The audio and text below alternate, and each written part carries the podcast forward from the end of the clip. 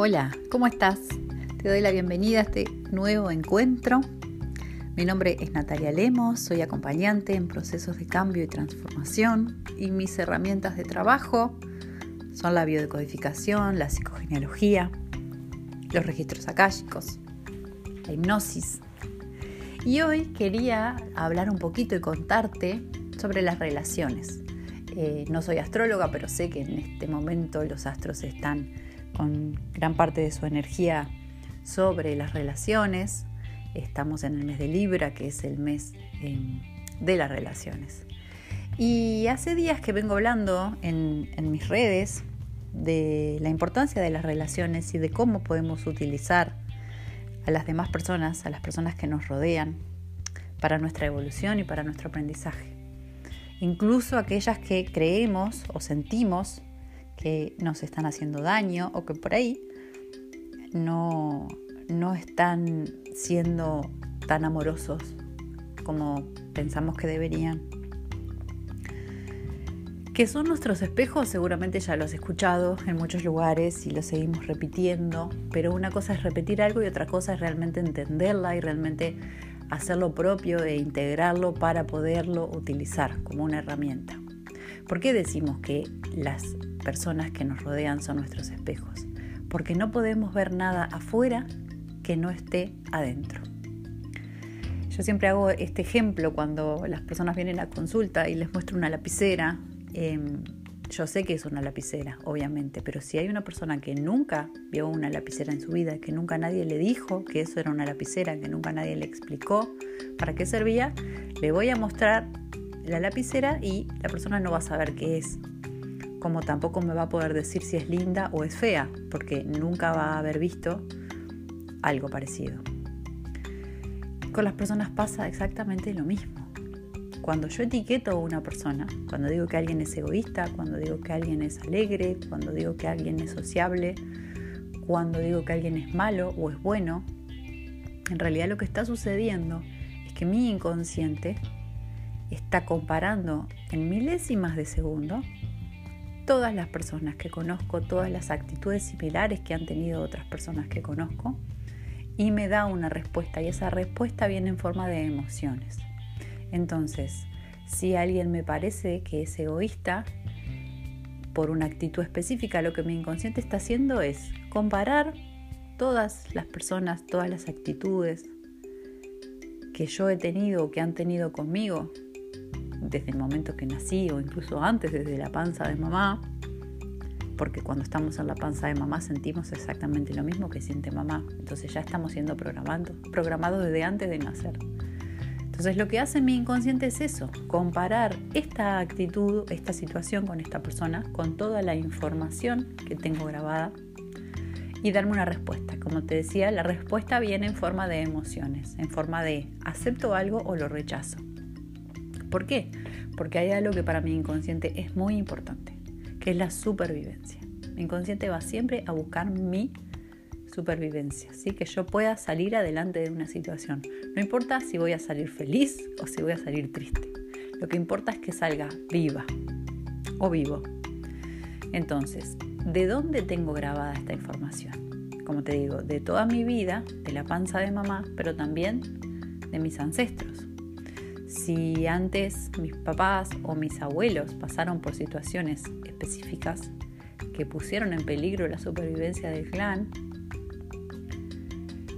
por ahí hoy yo tengo una situación parecida y tengo una respuesta muy fuerte y muy biológica a alguien que en realidad en este momento no me está haciendo nada. Es lo típico de cuando conocemos a alguien y decimos, mm, me cae mal y no sé por qué bueno, porque nuestro inconsciente está encontrando patrones similares entre esa persona y alguien más que hubo antes en el árbol familiar, que por ahí yo no sé quién es, no lo conozco, pero mis células y mi información inconsciente sí saben que esta persona tiene algo similar. Lo mismo pasa con el amor. Cuando me encuentro con alguien, se encuentra la información de mi inconsciente, la información que yo tengo heredada desde mi clan familiar, de lo que es bueno, lo que es malo, lo que sirvió y lo que no sirvió.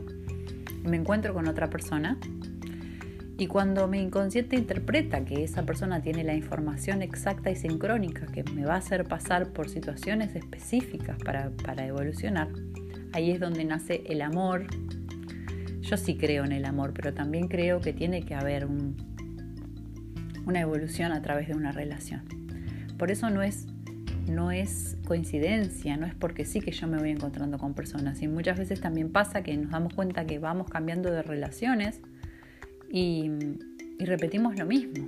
Hace unos días, conversando con mi hija, me decía, siempre me pasa lo mismo con mis amigas. Bueno, porque en realidad el problema no son tus amigas, el problema es lo que vos todavía no has podido trascender.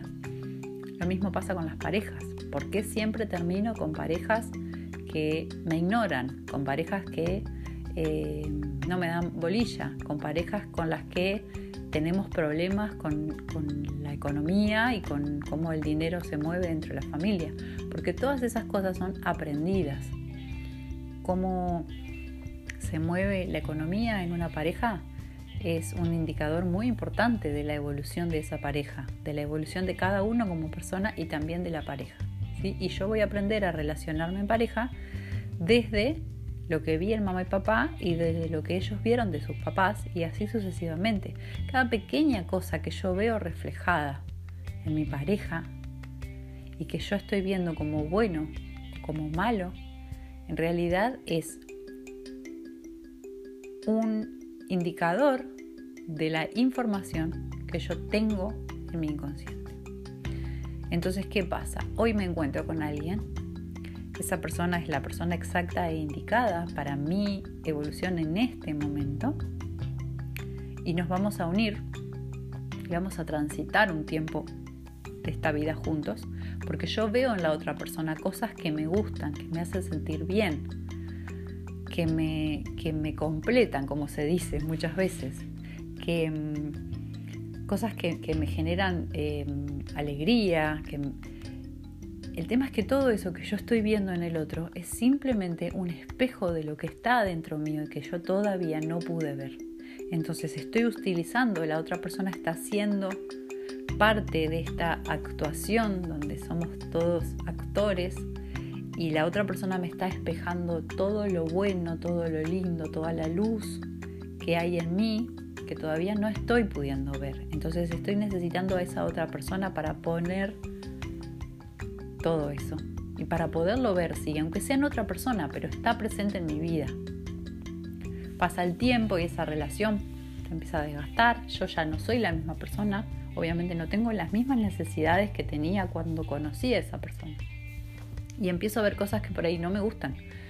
Cosas que me molestan, cosas que me generan rechazo, cosas que me desagradan. Sigue siendo el mismo mecanismo estoy observando en esa otra persona cosas que son mías, que no estoy pudiendo ver en mí y que se necesitan trabajar para poderla trascender. Obviamente siempre vale la aclaración de que cuando estamos hablando de situaciones de violencia, cuando estamos hablando de cosas que, pueden generar un daño importante, ya sea violencia física o violencia psicológica, no está bueno que nos quedemos a, sanar ahí. Lo importante y el primer paso siempre es alejarnos de la situación dolorosa. Incluso muchas veces el decir no y el alejarnos de esa situación dolorosa es la sanación. Porque si yo llegué hasta esa situación violenta es porque yo tengo una desvalorización. Porque no es como que esa persona se volvió violenta de un día para el otro siempre fue violenta, solo que yo hasta ahora no lo había podido ver. Ahora lo veo. Entonces, decir que no, irme, alejarme, es el primer paso de autovaloración que se, me está mostrando y que es necesario que yo haga para mi sanación. Entonces, siempre en esos casos lo importante es tomar distancia. Y después empezar a observar el espejo, qué está pasando, cuál es mi sanación. Y lo que se está mostrando es esto, ¿no? Es una desvalorización. Vamos a trabajar porque yo siento que no valgo, porque siento que, que el único que puedo tener en mi vida son personas que me maltratan, son personas que, son, que abusan em, de mi confianza, que abusan de, de, mi cariño. Esto no es de ahora, ¿sí? No es como que ahora mi relación me está mostrando esto, porque sí, estos son patrones que vienen aprendidos, que vienen heredados, Entonces, observar hoy qué está pasando en esta relación, con una pareja, con un amigo, con una amiga, con un jefe, con un compañero de trabajo, qué está pasando hoy acá, qué estoy viendo en el otro, que me maltrata, que me grita, que no me ve, que no me escucha. Em, tantas cosas que podrían ser. Bueno, eso que vos estás viendo en la otra persona, que te molesta, que te duele, que te lastima, hacete una lista de esas cosas. Y después, fíjate dónde estás siendo vos de esa manera. Por ejemplo, si estoy con una pareja violenta, que ejerce violencia conmigo, física o emocional,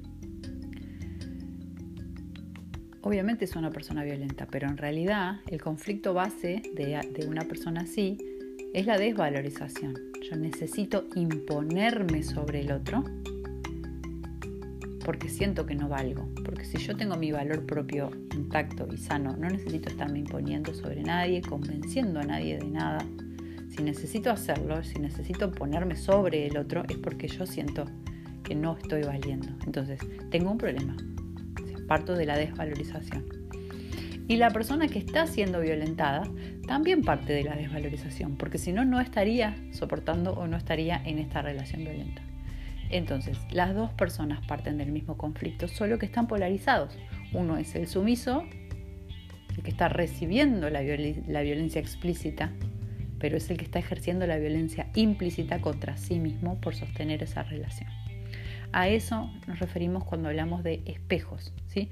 No quiere decir que si yo que veo que el otro es egoísta, yo me ponga a ver, bueno, ¿con quién soy egoísta? No, si el otro está siendo egoísta conmigo porque no está compartiendo algo, yo también estoy siendo egoísta conmigo porque no estoy em, reclamando ese algo que el otro no me está dando. ¿Sí? Esa es la manera de utilizar esta ley del espejo y de utilizarlo de la mejor manera, utilizar las relaciones, utilizar lo que ya no me está gustando, lo que ya necesito soltar, lo que no está, no está siendo ya posible de sostener de las relaciones. Y de esta manera sacamos a la persona, ¿sí? dejamos de centrarnos en esta pareja, lo que me hace, lo que me dice, y, como con este loop de, de, de, de, víctima y culpable, ¿no? de echarle al otro la culpa de todo, lo sacamos de la ecuación y simplemente nos centramos en actitudes para poder buscar cuál es el origen, cuál es el conflicto base de esta relación, para que en la próxima relación que yo tenga no me lleve este conflicto conmigo, porque si yo no trabajo nada de esta relación, puedo sí dejar esta persona, pero va a llegar otra persona que a la larga me va a terminar reflejando el mismo problema. Hay una frase que dice, si uno no trasciende y sana sus relaciones, el universo te va a mandar a mm, tu próxima, a tu ex en otro cuerpo. ¿Sí? Vamos a terminar con el mismo conflicto, aunque sea otra persona y en otra parte del mundo. Entonces, esta es la manera. ¿Qué, ¿Qué es lo que me está doliendo? No es toda esa persona lo que me duele, no es toda la persona lo que me molesta. Hay algo específico que me molesta. Y ese es, esa es la herida eso es el portal para encontrar mi conflicto y poderlo trabajar. Espero que les haya servido, que puedan utilizarlo, que puedan centrarse y enfocarse eh, en los conflictos, en los dolores específicamente, porque también esto habla de que, como el Hoponopono dice, que tenemos que honrar a la otra persona. ¿sí? La otra persona está en nuestra vida en este momento, no porque sea mala, sino porque está para mostrarnos lo que nosotros en este momento podemos sanar y trascender. Entonces es como una especie de alma al servicio de nuestra evolución. Si podemos centrarnos de esta manera, centrarnos simplemente en la actitud, centrarnos en la situación específica, también le estamos haciendo un gran regalo a nuestra alma. ¿sí? Porque cuando podemos ver al otro como un alma que también está en un aprendizaje como nosotros y que en este momento nos tocó juntarnos, cuando yo honro al otro, indirectamente me estoy honrando a mí mismo. Si cuando yo en realidad perdono estoy perdonando a mí mismo. Cuando yo suelto al otro y me centro simplemente en la situación, en el conflicto, estoy honrando nuestra relación. También me estoy honrando a mí, porque esa persona está en mi vida porque yo la elegí. Entonces hay un montón de resistencias que se van disolviendo y me voy quedando simplemente, y no tan simplemente porque es lo más importante, con lo que sostiene nuestra relación en este momento. Y que yo pueda sanar eso hace que tanto la otra persona como yo podamos seguir juntos desde una conciencia diferente, una conciencia de disfrute y mucho más relajada, o, bueno, si es necesario para la evolución, separarnos, pero separarnos sin conflictos, separarnos deseando el mayor bien para los dos involucrados. Esto es un poco lo que hacemos en consulta trabajar con el espejo, trabajar con los posibles aprendizajes de cada relación. Y como siempre lo más importante es hacernos cargo, hacernos responsables de nuestra vida porque tenemos el poder y porque es la única manera de sanar realmente, es la única manera de poder movernos desde el lugar donde estamos, porque podemos pasar la vida culpando a los demás, pero eso nos va a mantener en el, nos va a mantener en el, exacto mismo lugar siempre y no vamos a estar ayudando a nadie, pero sobre todo no nos vamos a estar ayudando a nosotros mismos. Les mando un beso muy muy grande y como siempre muchas muchas gracias por acompañarme.